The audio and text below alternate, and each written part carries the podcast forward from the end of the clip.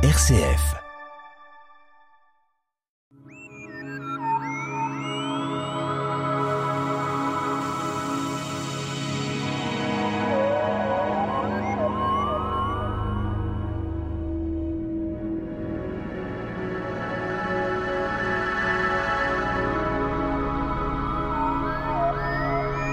La première lune de printemps annonce la fête de Pâques et en l'an 325, au temps des Romains, le premier concile des évêques définit la date de Pâques, un moment où les chrétiens sont en harmonie, bien sûr, avec d'autres personnes. Notre invité Nicolas Rossetto du club l'astronomie Les Pléiades, une première lune annonce la fête de Pâques, on est au printemps, euh, donc joie pour tout le monde en quelque sorte. Oui, bonjour Pierre, bonjour à tous. En effet, Lorsque nous parlons de Pâques, généralement nous pensons euh, au printemps. Et pour définir euh, cette, date, cette date, le printemps est important. Vous l'aviez dit, donc c'est le dimanche qui suit la première pleine lune, qui suit, elle, le 21 mars. On dit souvent la première pleine lune de printemps, mais à un jour près, ça marche. Les variations ont été tout à fait au cours des temps euh, particulières dans les mois de mars-avril.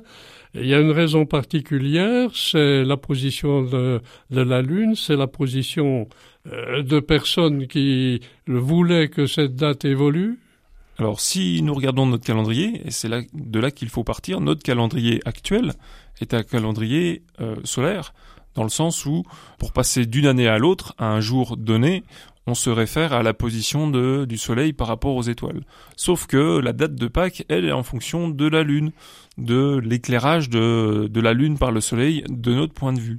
Donc pour aller trouver la date euh, de la première pleine Lune de printemps, cette date va varier en fonction du temps, étant donné que le calendrier est calé, lui, sur le Soleil. Et calendrier grégorien. Oui. Peut-être pas Julien. Mais nous y reviendrons. Nous y reviendrons. Alors, printemps 2023, donc une date, 20 mars. Euh, vous avez parlé de la position de la Lune. Alors, euh, cette Lune, elle est en plein quartier ou elle est en pleine Lune ou complètement disparue à nos yeux? Alors, pour Pâques, euh, la Lune sera au-delà de la pleine Lune. on pourrait faire le calcul, mais donc vous avez dit le printemps 2023 qui a eu lieu le, le 20 mars. la première pleine Lune qui suit le 20 mars aura lieu le jeudi 6 avril, donc il faudra attendre cette première pleine lune, finalement 15 jours, 15 à 16 jours après euh, le, printemps. Il faudra attendre cette première pleine lune pour aller ensuite attendre le dimanche qui suit. Donc un étalement qui peut se passer, comme on dit, en mars ou en avril, euh, à des dates euh, de quelques jours, enfin d'une semaine ou deux, entre date de mars et d'avril. Alors oui, en, mars, euh, la date de Pâques la plus tôt que nous pouvons avoir dans notre calendrier est le 22 mars et la plus tardive est le, euh, le 25 avril. Alors quand on parle de la définition de la date en 325, on s'imagine l'époque, la date de Pâques, euh, les évêques se rencontrent, certainement bien les uns des autres sont pas forcément d'accord compte tenu qu'ils viennent de provinces différentes, mais bon, la date est fixée quand même avec une distance importante, 300 ans après la résurrection du Christ. Oui. Donc euh, vous avez parlé tout à l'heure du concile de Nicée, donc qui est une ville qui se trouve actuellement en Turquie. Euh, les évêques de l'Empire romain s'étaient réunis en 325 après Jésus-Christ, donc à Nicée, pour essayer de trouver un moyen de rassembler, de réconcilier un petit peu les différentes euh, communautés religieuses chrétiennes de l'époque et définir un calendrier qui permettait d'avoir la date de Pâques euh, pour tout le monde.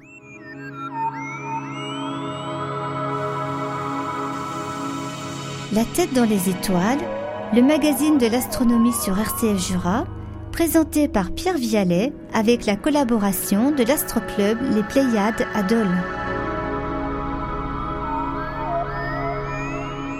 Eh bien, nous sommes toujours avec notre invité, euh, Nicolas Rossetto, euh, du Club d'Astronomie Les Pléiades, pour parler d'une date importante de l'année, la date de Pâques, qui, en 325, était officiellement euh, donnée par les évêques de l'époque.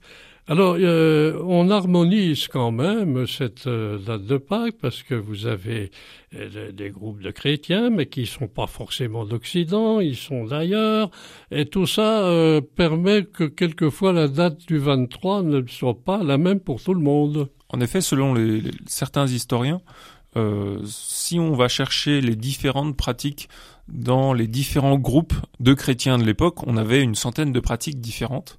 Donc en effet, il est important, si on veut avoir une certaine cohérence euh, dans la pratique, d'harmoniser euh, ces différentes euh, considérations et choisir finalement une date qui peut se retrouver assez facilement. Par contre, étant donné que cette date-là va dépendre de la Lune, donc par rapport à la pleine Lune, et du Soleil par rapport à la survenue du printemps, cela nécessite des connaissances en astronomie assez poussées. Alors les calendriers, on peut peut-être dire un mot, Nicolas, concernant les calendriers qui sont importants, parce que quelquefois ils annoncent les positions du Soleil, de la Lune, des astres.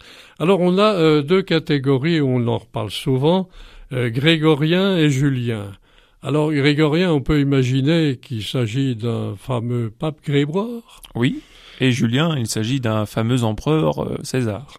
Alors, l'inverse, c'est le premier calendrier, c'est Julien. Oui. Donc, qui, euh, qui était, qui avait cours euh, dans l'Empire romain et qui a été utilisé jusqu'environ, en Europe, jusqu'environ le XVIe siècle. Donc, c'était un, un calendrier solaire qui permettait déjà une amélioration par rapport au calendrier romain de l'époque, qui était un calendrier euh, euh, solaire, plus ou moins solaire, mais qui avait euh, un nombre de jours qui variait énormément d'une année sur l'autre. Donc l'ancien calendrier romain avait des années à 355 jours et parfois avait des années à 375 jours. Donc il fallait déjà une harmonisation à l'époque, d'où le calendrier julien, comme Jules César. Alors, le calendrier julien, certainement, euh, les astronomes ont peut-être des archives ou des documents qui leur permettent de voir comment était composé ce calendrier, euh, j'allais dire à la main quand même, à l'écriture à la main. Euh, oui, et c'était un calendrier qui avait déjà remarqué qu'on avait un décalage, qu'on observait un décalage de la position des étoiles dans le ciel par rapport à l'heure, par rapport au jour. Donc c'est un calendrier solaire, nous l'avons dit, qui proposait d'intercaler un jour tous les quatre ans. Le grégorien, lui, était en latin, c'est évident, avec les mois et, euh, donc indiqués en latin, les saisons, ainsi de suite. Donc ça est toute une époque qu'on continue à garder le thème euh, calendrier grégorien. Tout à fait, et ce, ce calendrier est apparu en France à la fin du XVIe siècle, mais il n'est pas apparu, il a apparu et utilisé, adopté. Il n'a pas été adopté à la même date dans les pays en Europe. Par exemple, si euh, si on s'intéresse à la partie euh, russe de l'Europe, si j'ose dire, il a fallu attendre le début du XXe siècle pour adopter euh, le calendrier grégorien. De cette manière, dès lors que nous parlions de date dans un pays, cela ne correspondait pas forcément exactement à la même date dans un autre, pourtant c'était le même jour. Alors justement, en Pâques, des, des Pâques différents, c'est un seul mot bien sûr, mais que ce soit en Orient, en Occident et même euh, chez les Juifs, le, la date de Pâques, le fonctionnement, la fête est différente suivant les différentes civilisations. Oui, parce que finalement, euh, le, la date vient se caler sur un calendrier. Et si les calendriers n'ont pas de correspondance exacte les uns avec les autres, c'est-à-dire qu'il y a, il existe des dérives, ou il existe des conceptions différentes, nous allons retrouver des dates de Pâques euh, différentes. Alors il y a une particularité du mot Pâques à la fin du mot. Euh, il y a un S. Alors ce S a été rajouté. Alors c'était pour faire euh, une petite boutade. Nous parlions de Pâques d'Occident, de Pâques d'Orient, éventuellement de Pâques juives. Donc peut-être y a-t-il plusieurs Pâques, d'où le S à la fin. Mais il n'en est rien.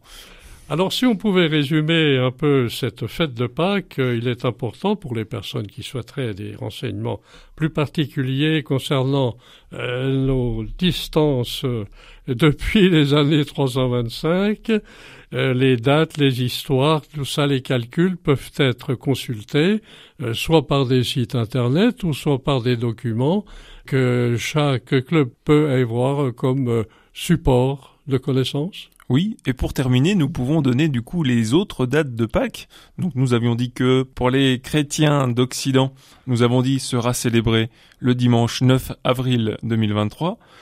En ce qui concerne Pâques pour les chrétiens d'Orient, c'est-à-dire pour l'Église orthodoxe qui se base sur un calendrier différent, on aura euh, la date de Pâques qui sera le 16 avril 2023. Et si nous nous intéressons à la Pâque juive, qui est encore différent, c'est plutôt une semaine de festivité, ce sera entre le 5, entre les 5 et 12, voire 13 avril 2023.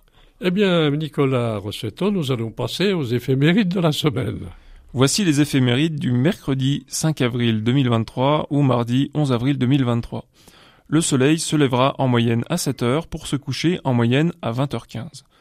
Pour la Lune, elle sera pleine le 6, nous en avons parlé précédemment, donc nous pourrons ensuite situer la date de Pâques le 9, le dimanche qui suit. Pour ce qui est de Mercure, elle devient encore plus facilement accessible dans le ciel du soir. Il faudra attendre par exemple 30 minutes environ après l'heure de coucher du soleil pour aller chercher un point lumineux une dizaine de degrés au-dessus de là où le soleil a disparu avant. Pour ce qui est de Vénus, elle est toujours de plus en plus haute sur l'horizon ouest et elle ira se coucher vers 23 heures. D'ailleurs, elle rendra visite aux Pléiades le 11 au soir. Mars va encore être visible jusqu'à 3 heures du matin. Pour ce qui est de Jupiter, elle va disparaître progressivement derrière le Soleil. Nous en reparlerons la semaine prochaine. Et enfin, Saturne, qui est de moins en moins difficile à observer le matin, mais qui reste basse sur l'horizon, sera encore accessible seulement avec une paire de jumelles dans les lueurs de l'aube. Et enfin, ce sont les dernières semaines pour l'observation de la grande constellation d'Orion le soir, donc profitez-en. Nicolas Rossetto, merci pour SF Jura. Merci.